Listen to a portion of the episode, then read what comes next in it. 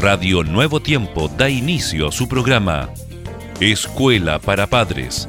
Un momento para hablar acerca de los hijos y de nosotros, los padres. Bienvenidos.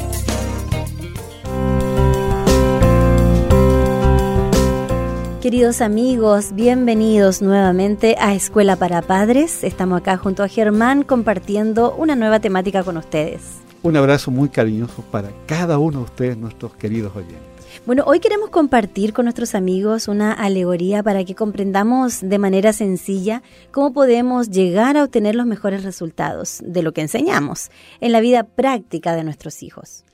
Jessica, había en cierto país dos árboles, un abeto y un arbolito frutal. En el mes de diciembre, cuando ya se aproximaba la Navidad, el abeto fue cortado y llevado al interior de una casa. Allí se le colocó en un lugar de importancia. El padre de la familia adornó cuidadosamente cada rama.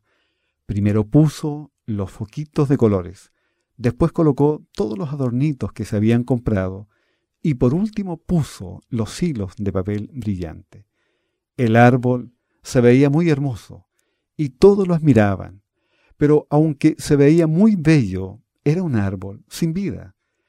Cuando la época de la Navidad hubo terminado, también la hermosura de aquel arbolito se había acabado.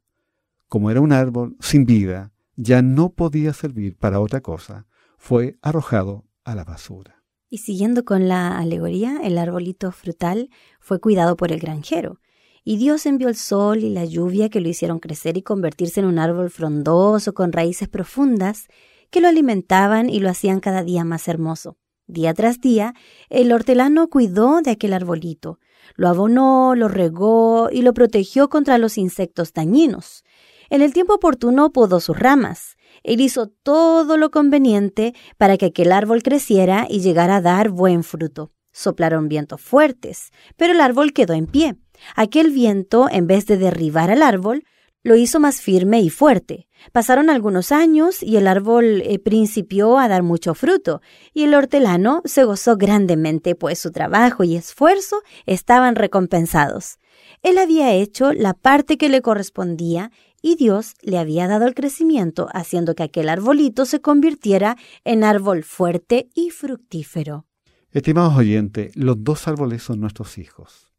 El padre y el granjero somos quienes les guiamos en la vida, generalmente los padres. El uno decoró a su hijo con grandes enseñanzas y verdades para que fueran contempladas, pero ellas nunca vinieron a ser parte de la vida del niño.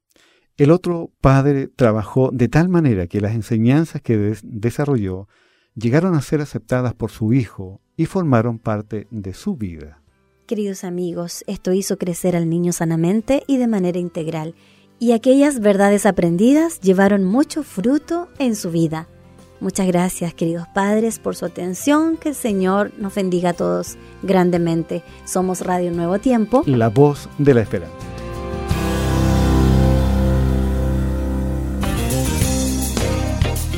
Gracias por sintonizar.